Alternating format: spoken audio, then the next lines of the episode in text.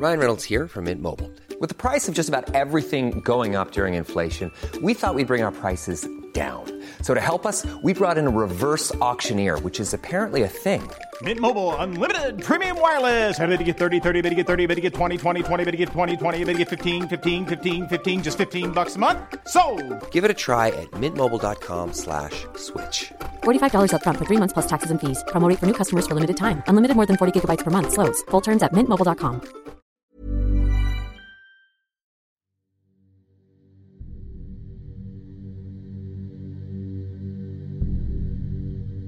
Dieu est grand, Dieu est miséricorde et pardonne les péchés. L'apparition de la ville divine était le signe de sa venue prochaine. Il fallait se repentir avant que les ténèbres n'engloutissent le monde. Après chaque coup de fouet, une prière. Et de cette façon, André, un paysan miséreux, parti depuis maintenant deux semaines de chez lui, prenait place dans l'immense cortège se dirigeant vers Paris, dans un concert expiatoire de suppliques et de hurlements. Au sein de la foule, qui s'étirait longuement sur un chemin du centre de la France, Paysans, traînes misère, prêtres dévoyés, femmes, enfants et flagellants mystiques marchaient de concert sous un soleil de plomb. Un mois plus tôt, un prophète autoproclamé s'était lancé dans un pèlerinage vers la ville à la grande tour de fer, selon lui non pas une cité satanique, mais au contraire la Jérusalem céleste, envoyée par le divin lui-même, afin de guider son troupeau vers la rédemption. La preuve du caractère sacré de Paris, disait-il, était la grande toux qui s'était répandue après l'attaque du roi, signe que Dieu punissait les hommes pour avoir osé profaner la ville qu'il avait envoyée à l'humanité. Dans les campagnes, en effet, des dizaines de personnes succombaient à une étrange maladie, dont l'origine semblait remonter vers la ville nouvellement apparue. Durant son avancée, ce prophète se trouva des fidèles, convaincus comme lui du caractère divin du Paris moderne. Au fil des jours, la troupe de pèlerins s'agrandit, rameutant les populations les plus pauvres, celles qui avaient tout à espérer et rien à abandonner. Ainsi, une monumentale foule de plusieurs milliers de personnes se dirigeait vers le nord, dévastant, tel un essaim de criquets, tous les endroits traversés. Aucun seigneur ne semblait pouvoir arrêter seul la masse crasseuse et grouillante des pèlerins. Alors que le cortège atteignit un village, dont les habitants avaient fui dans le château voisin, un prêtre fit barrage au milieu du chemin. Muni d'une croix dans la main droite, l'abbé hurla sur l'avant-garde de l'immonde cohorte, criant à l'hérésie et les enjoignant de garder leur prière pour le seul vrai Dieu, qui n'avait sûrement pas amené sur Terre cette ville démoniaque. Cette cité était une œuvre satanique, disait-il, destinée à pervertir le bon peuple de Francie. Mais malgré sa verve et son aplomb, ses arguments furent inutiles contre le déferlement fanatique qui s'ensuivit. André, l'homme de rien, affamé, déshydraté, et mis dans un état second par les coups de fouet qu'il s'infligeait, fonça sur le vieil homme pour le faire taire. Suivi par une horde de ses compagnons, le pauvre prêtre fut littéralement taillé en pièces, alors que le reste des pèlerins entonnait un hymne religieux à la gloire de Paris.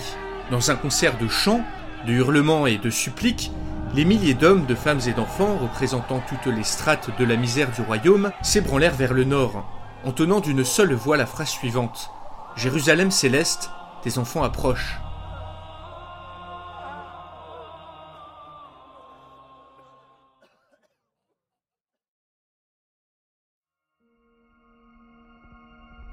C'était donc décidé. À partir de demain, le président de la République Jean-Marc Lemayeux allait dissoudre ce qui restait de l'Assemblée nationale et organiser de nouvelles élections pour trouver des députés plus représentatifs de la population parisienne. Asséné brutalement, la nouvelle fit bondir comme un seul homme les députés en question, qui dans un brouhaha indescriptible hurlaient leur approbation ou leur colère en direction du président, debout en bas de l'hémicycle. Il était grand temps de mettre fin à cette mascarade de démocratie, se disait celui-ci. Au fond, cette dissolution n'était pour lui qu'un prétexte pour se débarrasser de cette classe politique totalement inadaptée à la situation. Alors que la ville de Paris nécessitait une gouvernance forte, un homme taillé à la serpe pour gérer cette crise, lui, de toute évidence. Jean-Marc avait bien sûr déjà les pleins pouvoirs, mais il savait que les apparences devaient être préservées. La nouvelle assemblée, qui allait être élue dans le courant du mois suivant, devait lui permettre de cimenter son ascendant, car, pensait-il, la population parisienne le soutenait corps et âme, malgré la présence de ces embêtants agriculteurs, trop influents à son goût. Paris ne pouvait pas se permettre de vaines gesticulations politiques. Un cap inflexible devait être fixé, afin de garantir la survie de tous. La famine, la maladie, la violence et l'exotisme du monde médiéval qui les entourait étaient autant d'arguments supplémentaires à son discours. De manière très pratique, la dissolution, puis les élections, permettraient d'éclipser la seconde bombe politique à venir, Le mois dernier, le bailli Renaud Desmazis avait, en tant qu'ambassadeur de Philippe VI de Valois, demandé au président Le Mayeux d'aider le roi à mater la rébellion qui secouait la Flandre. La demande était osée, Paris n'avait rien à faire dans un tel conflit, et une décision pareille n'aurait jamais été envisagée dans une situation normale. Mais ces derniers temps, la normalité était devenue une denrée rare. Cette rébellion avait, dans la version moderne de l'histoire, été matée directement après le sacre du roi. Or, dans cette réalité, celle où Paris avait été téléporté en pleine année 1328, le massacre de la chevalerie française dans la bataille de la porte de la Chapelle avait rendu cela impossible. Ainsi, le roi avait perdu sa légitimité à régner, et la révolte couvait chez ses vassaux, qui considéraient comme faible et lâche son pacte avec Paris. Renaud Desmazis avait fait comprendre au président que les livraisons de nourriture reçues par sa ville dépendaient des vassaux en question, qui rechignaient pour la plupart à sacrifier leurs réserves de grains pour, selon eux, au pire, des envoyés de Satan, ou au mieux, un peuple venu de nulle part qui avait humilié le royaume de France. Seule la peur panique des médiévaux envers la puissance du Paris moderne avait pour l'instant empêché Philippe VI d'être déposé. Le président comprit que le roi était aux prises avec une grave crise de légitimité, et que seul un coup d'éclat rapide, très rapide, pouvait dissuader ses vassaux de le déposer. Pour cela, le souverain du royaume avait besoin du concours de son nouvel allié, avait soutenu Renaud Desmazis, tout en grinçant légèrement des dents à la prononciation du dernier mot. La décision fut dure à prendre, mais malgré sa réticence, Jean-Marc avait fini par être convaincu par les arguments de son général trois étoiles, le vainqueur de la porte de la chapelle, Armand de Clary-Chanteau. Celui-ci soutenait que non seulement cette intervention était indispensable pour maintenir les livraisons de nourriture à flot, dans l'attente d'une agriculture parisienne soutenable, et qu'un simple commando de quelques dizaines d'hommes pouvait suffire à faire ce travail. Les armées médiévales avaient en effet une faiblesse. Une fois la tête coupée, il était courant que le corps suive. Il suffirait donc d'éliminer rapidement les chefs flamands, surtout le leader principal, un certain Nicolas Zahanekin. Après la mort de celui-ci, la réputation et la terreur qu'inspiraient les armes parisiennes suffiraient sûrement pour dissuader le reste des rebelles de continuer le combat. Son général devait veiller à la bonne exécution du projet, et pour des raisons politiques, allait être envoyé en Flandre en même temps que l'ost du roi, qui devait être assemblé dans les prochains mois. La dissolution de l'Assemblée et la lente circulation des nouvelles depuis la disparition d'Internet laisseraient au président suffisamment de marge de manœuvre pour présenter à ses opposants le fait accompli, qui devait être un succès fulgurant. Le bailli Renaud Desmazis avait été renvoyé auprès du roi pour l'informer de sa décision. Le président s'attendait à une contestation de l'intervention en Flandre, pourtant capitale à ses yeux. En effet, la population parisienne s'était divisée en deux courants politiques. D'abord, l'interventionnisme, dont les partisans soutenaient que Paris devait apporter progrès techniques et connaissances médiévaux, et changer l'histoire afin de servir les intérêts de la ville.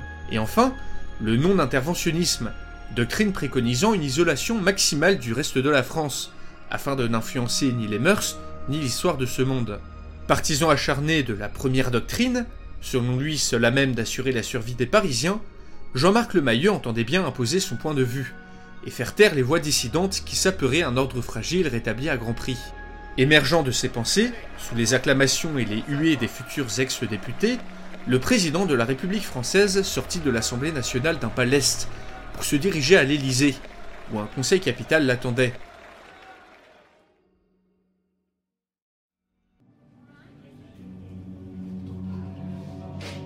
Dieu du ciel, quelle odeur Était-il le seul à faire un quelconque effort pour se nettoyer? Entouré des experts les plus éminents de la capitale, le général trois étoiles, Armand de Clary-Chanteau, masquait à grand-peine son dégoût olfactif. Il était effrayant de constater la vitesse à laquelle l'hygiène déclinait, surtout depuis la disparition des dernières réserves de savon, quelques semaines plus tôt.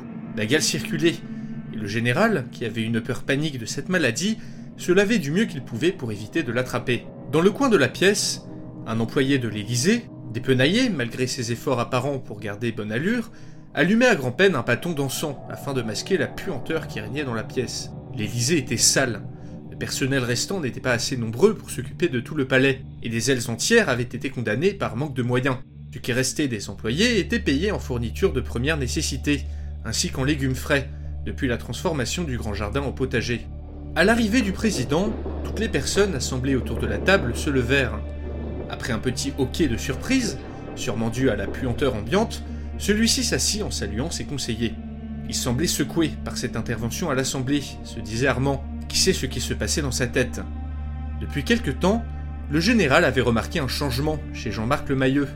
Celui-ci semblait plus dur, moins conciliant. Rien à voir avec l'homme austère, mais pourtant affable d'avant la vibration. Cet événement inexplicable qui avait téléporté Paris en 1328, en tuant au passage une bonne partie de la population. Cet événement d'ailleurs fut le premier sujet à l'ordre du jour. Une chercheuse de l'université Paris Diderot fit un rapport sur les conclusions de son groupe de travail. Celles-ci furent encore une fois décevantes. Les théories abondaient, mais aucune conclusion ne pouvait être tirée. Des scénarios allant d'une collision de deux univers parallèles à une hallucination collective étaient évoqués. Toutes les options restaient sur la table, et les théories les plus privilégiées, impliquant les concepts de physique quantique et de multivers, étaient impossibles à valider par manque de moyens.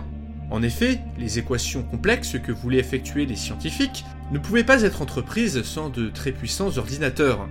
Seulement, le peu d'électricité que les Parisiens réussissaient à générer était réservé aux hôpitaux, à l'agriculture et aux structures essentielles. Pour le moment, Paris semblait bel et bien coincé dans le passé avec toute sa population. Mais quelle population justement Même si aucun recensement n'avait été fait, il était évident que la capitale s'était bien vidée. La vibration, la faim, le froid, la maladie, les suicides, les violences, les fuites et pénuries en tout genre avaient fait mourir ou disparaître plus de la moitié des Parisiens. Après un repli effrayé vers le centre de la capitale le premier mois, on avait assisté par la suite à une reconquête des périphéries, entreprise à cause du manque croissant de nourriture. L'expertise des 10 000 agriculteurs présents au moment de la vibration avait été capitale, et de nombreux quartiers s'étaient organisés pour survivre, certains réussissant même l'exploit d'être quasi autosuffisants. Mais malgré les livraisons de nourriture du roi, qui s'amenuisaient de jour en jour, les Parisiens souffraient de la faim, et un immense système de troc s'était mis en place avec les marchands médiévaux, qui venaient nombreux dans Paris. En échange d'une table, de chaises, de bijoux, ou de n'importe quel genre de bibelot, la population achetait sa pitance aux négociants venus des alentours. Ce système permettait, pour le moment, aux Parisiens de ne pas mourir de faim. Mais pour combien de temps? Dans les régions périphériques de Paris, la nourriture auparavant destinée aux paysans était redirigée vers Paris, soit par ordre royal, soit par l'initiative de marchands avides de profits et d'objets modernes. Outils, mobilier, fenêtres, carcasses de voitures, vélos ou même les pierres des immeubles parisiens, tout y passait, et tout ou presque avait une valeur énorme du point de vue médiéval. Cela déclenchait des famines localisées dans toute la campagne du royaume et un afflux massif d'objets modernes en plein monde médiéval. Les conséquences, encore inquantifiables, étaient pourtant déjà gigantesques, et un immense marché noir fait de troc était en train de saper les fondements même de l'économie féodale. De plus en plus loin de la capitale désormais, on trouvait des villageois médiévaux utilisant des vélos pour tracter leurs charrettes, du plastique pour stocker leur nourriture, ou des pierres d'immeubles haussmanniens pour construire le château de leur seigneur. Le résultat était un chaos innommable, aggravé par ces milliers de médiévaux qui, chaque jour, faisaient sortir plus d'objets vers l'extérieur, dans ce que les économistes parisiens appelaient le grand pillage. Pour ajouter à la catastrophe, une souche de grippe moderne avait été disséminée dans le monde médiéval. Même si sa mortalité et ses effets restaient inconnus pour le moment, l'affaire était prise très au sérieux par les virologues parisiens, qui recevaient un nombre croissant d'échos de l'extérieur, comme quoi une immonde toux se répandait au sein de la paysannerie le Conseil était au moins d'accord sur un point urgent. Il fallait absolument trouver de nouvelles terres cultivables pour nourrir Paris et ses environs. Les experts pensaient qu'en utilisant tous les espaces verts de Paris, ses toits, et avec la création d'une ceinture agricole de 5 à 10 km de large autour de la ville, ce qu'il restait des Parisiens pourrait se nourrir à leur faim, bien aidés par les techniques modernes de cultivation et de permaculture. Mais pour cela, il fallait composer avec les médiévaux voisins, à qui il faudrait enseigner l'agriculture moderne, revisitée avec les moyens du bord. Il était grand temps de réagir, se dit le général, et résoudre les problèmes de Paris, c'était aussi résoudre les problèmes de ses alentours. Armand anticipait déjà les difficultés qu'il allait rencontrer en Flandre, suite à l'ordre du président d'épauler le roi. Une victoire rapide sur la rébellion mettrait peut-être les médiévaux dans une posture plus conciliante. Et cette fois-ci, il n'y avait a priori aucun risque de tuer par mégarde un de ses ancêtres, comme à la porte de la chapelle. Le simple fait d'y repenser lui donnait la chair de poule et l'envie de pleurer à chaudes larmes. Après avoir évoqué le mystérieux incendie de la bibliothèque François Mitterrand, une tragédie qui avait coûté à Paris de nombreuses archives sur le XIVe siècle, le président avait levé le conseil et s'était dirigé d'un pas lourd vers son bureau, le regard dur et froid, accablé par le poids des décisions à prendre.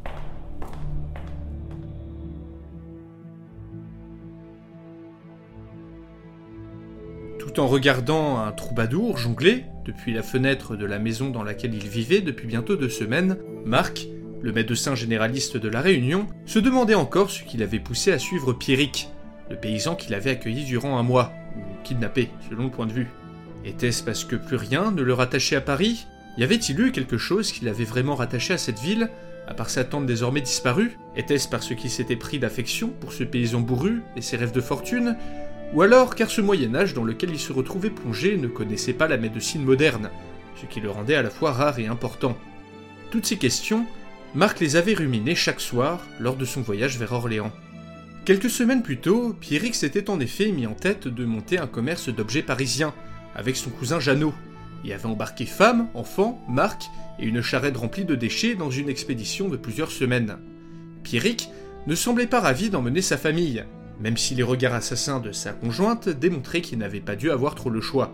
Par contre, il était clairement ravi d'avoir Marc avec lui, au point que le médecin pouvait presque entendre les pièces teintées dans la tête du paysan à chaque fois qu'il croisait son regard. Le petit groupe avait rejoint un convoi de voyageurs contre une modique somme d'argent. Les bandits rôdaient, disait-on, et il était plus sûr de voyager nombreux. Même si la terrible bande de l'écorcheur était en cavale, diminuée et pourchassée de partout suite à l'assassinat du seigneur de Créteil. S'il y avait une chose que Marc détestait, c'était d'être au centre de l'attention, chose impossible à éviter une fois entré dans le cortège de voyageurs. Les regards. Les regards étaient terribles, méfiants, hostiles ou juste curieux, il n'en restait pas moins que la peau noire du médecin le faisait tout de suite sortir du lot. Ses origines réunionnaises ne lui avaient jamais posé problème à Paris, mais en pleine France de 1328, un noir était chose très rare, et la plupart des personnes qu'il croisait n'en avaient tout simplement jamais vu de leur vie.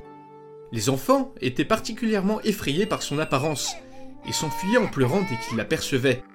Chez les humains, l'inconnu était toujours effrayant. Ayant appris des rudiments du patois de Pierrick, Marc était enfin capable de communiquer avec lui. Les deux compères avaient convenu de le faire passer pour un négociant africain, de passage, car selon Pierrick, il était déjà assez embêtant que le médecin soit noir, mais si en plus les autres voyageurs apprenaient qu'il était parisien, alors il risquait d'avoir de sérieux problèmes. Néanmoins, le voyage se déroula sans encombre, et Pierrick put même vendre quelques bouteilles en plastique au prix fort, à quelques Italiens de passage, le début de la fortune selon lui.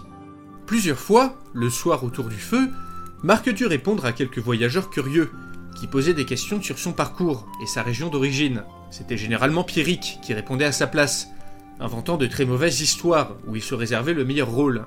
Un peu mythomane sur les bords ce Pierrick, se dit Marc, après avoir compris que le paysan décrivait à son audience comment il avait sauvé le médecin des griffes d'une dizaine de bandits à lui tout seul. Affirmant être le seul capable de comprendre le langage du médecin, Pierrick se tournait régulièrement vers lui pour lui demander des précisions, en inventant des phrases sans aucun sens, faites de sons inventés. Jouant le jeu, le médecin répondait généralement n'importe quoi en créole réunionnais, provoquant des grands Oh et des grands Ah de la part d'une audience captivée. Encore une fois, pas le meilleur moyen de passer inaperçu. Ce fut également durant ce voyage que Marc apprit l'année où il se trouvait, 1328, une période de l'histoire de France dont il ne connaissait presque rien. Ils arrivèrent enfin à Orléans, une ville médiévale, n'ayant rien à voir avec son équivalent moderne. Traversé par la Loire, cet endroit fourmillait d'activités et de visiteurs venus de tout le royaume. Des murailles constellées d'habitations s'élevaient tout autour de la ville, et un balai humain incessant traversait le fleuve de part en part. Marc avait déjà vu des villes médiévales, mais rien d'aussi vivant. On aurait dit le tournage d'un film historique, un vrai voyage dans le temps qui lui laissait une impression de dépaysement total. D'autant plus que la langue parlée ici changeait encore du village de Pierrick. L'orléanais était le dialecte local, proche du francien d'Île-de-France, mais tout de même un peu différent.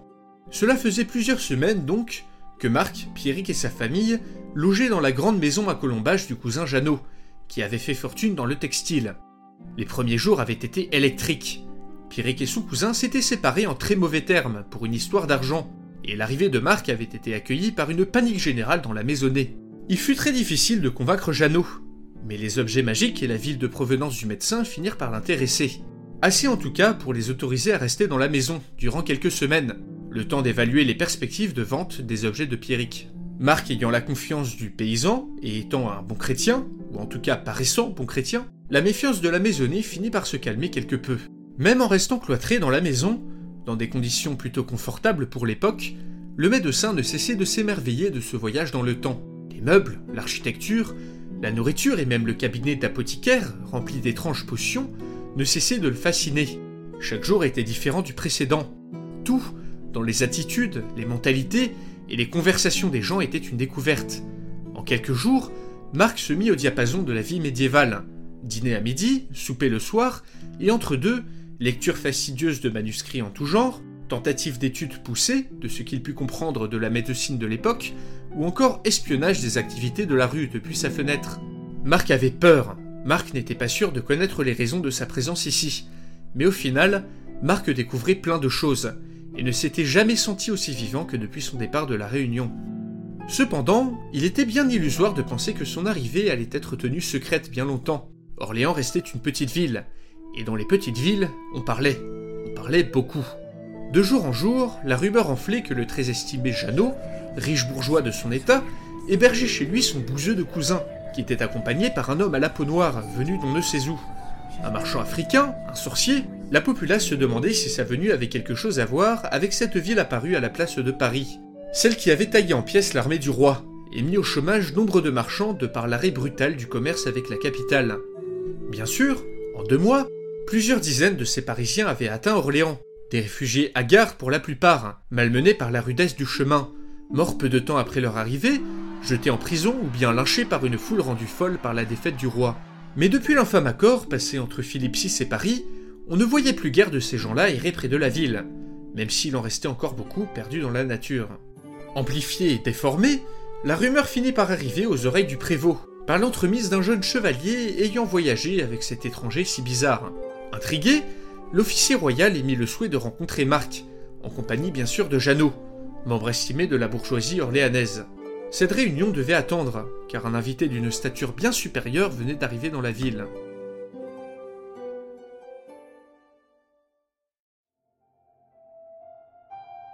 Partout, partout son autorité était remise en question. Les ducs, les comtes, et même certains de ses baillis et sénéchaux se permettaient de lui faire parvenir leurs doutes et incertitudes sur sa politique.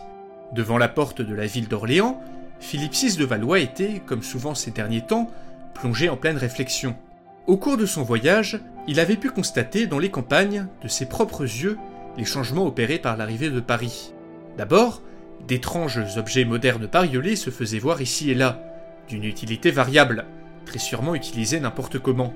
Mais ce qui le frappa le plus, lors de son voyage, était la misère, la famine qui semblait toucher les paysans des abords de Paris, privés de nourriture à cause des immenses livraisons que cette cité engloutissait chaque jour. En constatant cela, le roi se sentit humilié, humilié de devoir nourrir ses invités non désirés, au détriment de son propre peuple.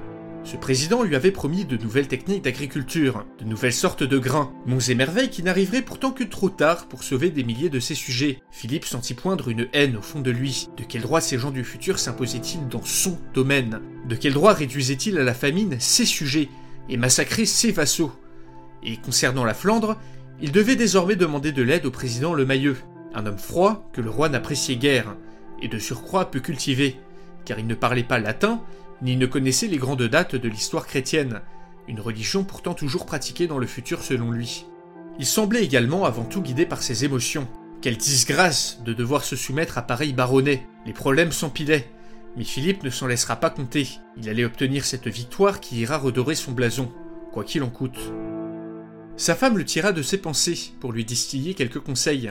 Depuis l'alliance avec Paris, le roi était seul, très seul, et sa femme restait une des dernières à le soutenir dans chacune de ses décisions, rendant son soutien d'autant plus précieux. Certes, elle était impitoyable, endurcie par une vie de moquerie et de souffrance du fait de sa jambe déformée, mais Philippe aimait sa reine, et sa force de caractère inflexible qui la faisait craindre même par les grands hommes du royaume.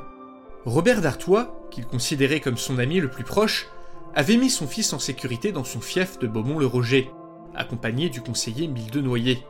Philippe se dit qu'en ces moments de crise, la présence d'un ami très cher à ses côtés l'aurait bien aidé, mais il fallait penser à sa succession, et il était sûr que Robert ferait un tuteur très convenable pour son fils. Ils furent accueillis à Orléans par le prévôt et le bailli, accompagnés de plusieurs représentants élus de la ville. Depuis plusieurs semaines, Philippe VI avait entrepris de faire un grand tour du domaine royal, afin de démontrer à ses sujets que le roi était plus que jamais présent. Mais partout c'était la même chose, une tension, un silence lourd de non-dits, une désapprobation sourde qui grondait parmi le peuple et ses représentants. Philippe voyait la fronde arriver à la vitesse d'un cheval au galop, et attendait avec grand hâte la réponse du sieur le Mailleux concernant la Flandre.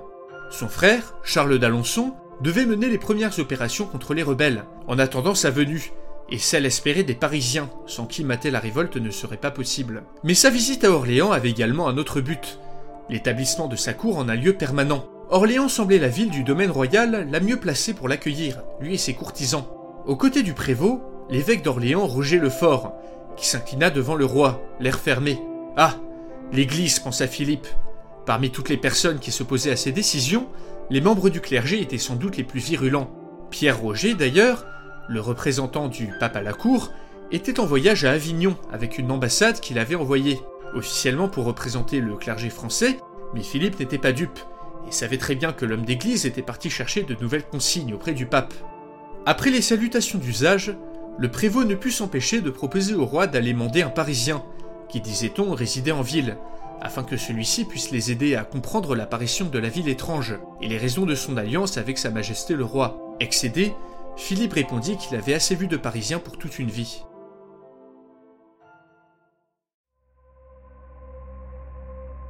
Aujourd'hui, comme rarement depuis sa construction, le palais des papes d'Avignon était fourmillant d'activités.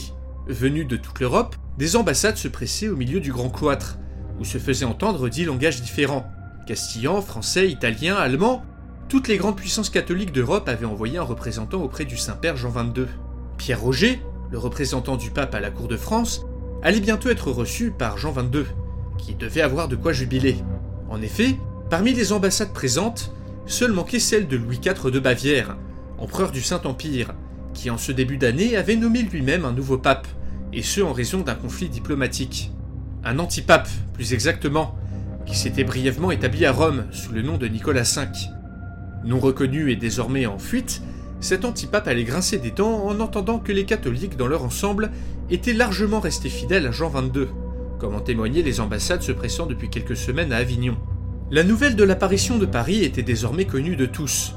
La situation était grave, car la meilleure cavalerie d'Europe avait été défaite en un claquement de doigts par cette ville sortie de nulle part, entraînant des conséquences en cascade. Même si les puissants d'Europe se querellaient sans cesse, cet événement catastrophique avait au moins eu le mérite d'unir temporairement la chrétienté contre un ennemi commun. Même les Mahométans de l'émirat de Grenade avaient envoyé des émissaires pour tenter d'en savoir plus. La mission de Pierre Roger était capitale. Il devait, devant le pape et des envoyés venus de toute l'Europe, faire le point sur la situation dans laquelle se trouvait le roi Philippe VI. Suite à son discours, le pape et ses cardinaux devraient prendre plusieurs décisions lourdes de conséquences. Cette ville était-elle de nature démoniaque Quelle était l'attitude que la chrétienté devrait adopter à son égard Ces Parisiens étaient-ils chrétiens Et si oui, fallait-il demander aux prêtres de cette ville de se soumettre à l'autorité du Saint-Père, en préalable à toute négociation? Le pape avait un avis à se faire sur Paris, et Pierre Roger, persuadé du caractère satanique de cette horrible cité, espérait l'influencer à lancer une croisade, que plusieurs choses, il en était conscient, pouvaient venir à contrecarrer. D'abord, cet antipape, qui même affaibli, représentait une division supplémentaire pour l'Église. Pierre Roger espérait que Louis IV de Bavière, très sûrement informé de l'arrivée de Paris, deviendrait à nouveau raisonnable et cesserait cette mascarade, qui était le soutien à Nicolas V. Ensuite, l'entente formée entre Philippe VI et Paris. Si une croisade était déclenchée contre la ville, Philippe n'aurait pas d'autre choix que de rompre son accord, sous peine de se voir excommunié. Et enfin, cette inquiétante hérésie qui semblait se développer un peu partout. Dans les campagnes principalement, des bandes de miséreux semblant vouer un culte à cette ville apparaissaient, et rejetaient brutalement une autorité papale vue comme illégitime. Pour ces hérétiques, semblait-il, l'apparition soudaine de Paris était la preuve de son caractère divin, et sa puissance militaire écrasante, la démonstration indiscutable de la volonté divine. Pierre Roger soupçonnait aussi une raison plus mercantile à cette révolte. Les taxes imposées par l'Église se faisaient en effet de plus en plus pressantes à certains endroits, alors que la cour du pape vivait dans le luxe, un fait que des ordres monastiques, comme ceux des franciscains, dénonçaient depuis longtemps. Alors qu'il s'apprêtait à entrer dans la grande salle pour livrer sa plaidoirie, Pierre Roger aperçut l'ambassade envoyée par Édouard III d'Angleterre, dont les membres paraissaient étrangement calmes et composés, offrant à voir un contraste avec la tension régnant dans la pièce. Étrange, se dit l'évêque. Aurait-il eu vent de quelque chose que j'ignore?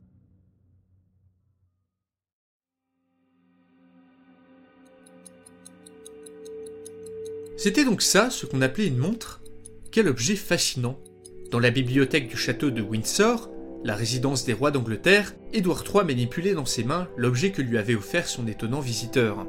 Une merveille d'orfèvrerie, un pur joyau de miniaturisation, se dit-il. Pas étonnant que la chevalerie du roi de France ait été taillée en pièces par une civilisation pareille, capable de telles prouesses technologiques. Arrivé depuis peu, le Parisien, envoyé par Robert d'Artois, avait déjà chamboulé pas mal de choses.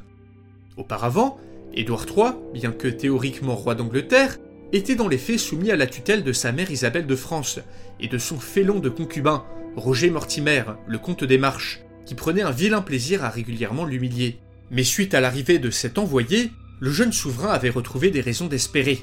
La confiance de Robert d'Artois envers Auguste lui avait ouvert les portes de Windsor, et sa prédiction correcte de la mort d'Isabelle de Castille en juillet 1328 avait fini de les convaincre qu'il connaissait les événements futurs. Ce Auguste Thibaudot avait rapidement réussi à s'attirer les faveurs de sa mère, en lui faisant miroiter les merveilles technologiques de Paris et les potentielles conquêtes que ses connaissances pourraient lui apporter, ainsi bien sûr que la défection potentielle de Robert d'Artois, qui était prêt à l'aider en échange du comté qu'il désirait. Mais Auguste jouait un double jeu. Il ne tarda pas à révéler la vraie raison de sa venue à Édouard, un entretien secret. Celui-ci lui présenta la ville de Paris comme une cité décadente, irreligieuse, où y était pratiqué le libertinage, la sodomie, et des collusions de toutes sortes avec des juifs et des mahométans. Il soutenait que non seulement la supériorité technologique de Paris permettrait au royaume de France de menacer les possessions anglaises sur le continent, mais aussi d'imposer son modèle décadent dans toute l'Europe, un modèle aux antipodes des valeurs qu'Édouard et ses pères partageaient. Il continua en disant qu'entre les mains d'Édouard, les technologies parisiennes permettraient au royaume d'Angleterre de s'étendre et de prospérer pour des siècles. Se présentant comme un humble historien, dégoûté de la société dans laquelle il avait grandi, il proposa au jeune roi de mettre à son service ses connaissances du futur, pour qu'il puisse s'imposer sur le trône, affirmer son pouvoir, et enfin éradiquer Paris de la carte, avec son aide et celle de Robert d'Artois, pour ouvrir une nouvelle ère de gloire et de prospérité pour son royaume. C'était trop beau pour être vrai, se disait Édouard, tout en tripotant la montre qu'Auguste lui avait donnée. Mais avait-il le choix? Les humiliations quotidiennes que lui faisait subir le concubin de sa mère étaient insupportables, et après le règne catastrophique de son père, il lui fallait vite s'imposer pour sortir le royaume du marasme dans lequel il était. Du haut de ses 16 ans, il comptait donc faire confiance à ce Auguste, qui semblait déjà connaître toute sa vie et tous les secrets de sa cour. Mais il resterait méfiant, car une once de folie semblait percer dans le regard de cet homme. Debout, près de la fenêtre de son appartement privé, Auguste Thibaudot sentait déjà dans sa bouche le goût amer de la vengeance. Une vengeance contre cette société moderne, qu'il avait toujours laissée de côté. Lui, l'érudit méprisé et ridiculisé par ses pairs. Le chemin parcouru jusqu'ici le confortait dans ses idées. De méprisable rat de bibliothèque, il était devenu conseiller auprès du roi d'Angleterre. Il était important, il comptait, et il le savait. Dans ses yeux, les graines de la folie, chaque jour, poussaient.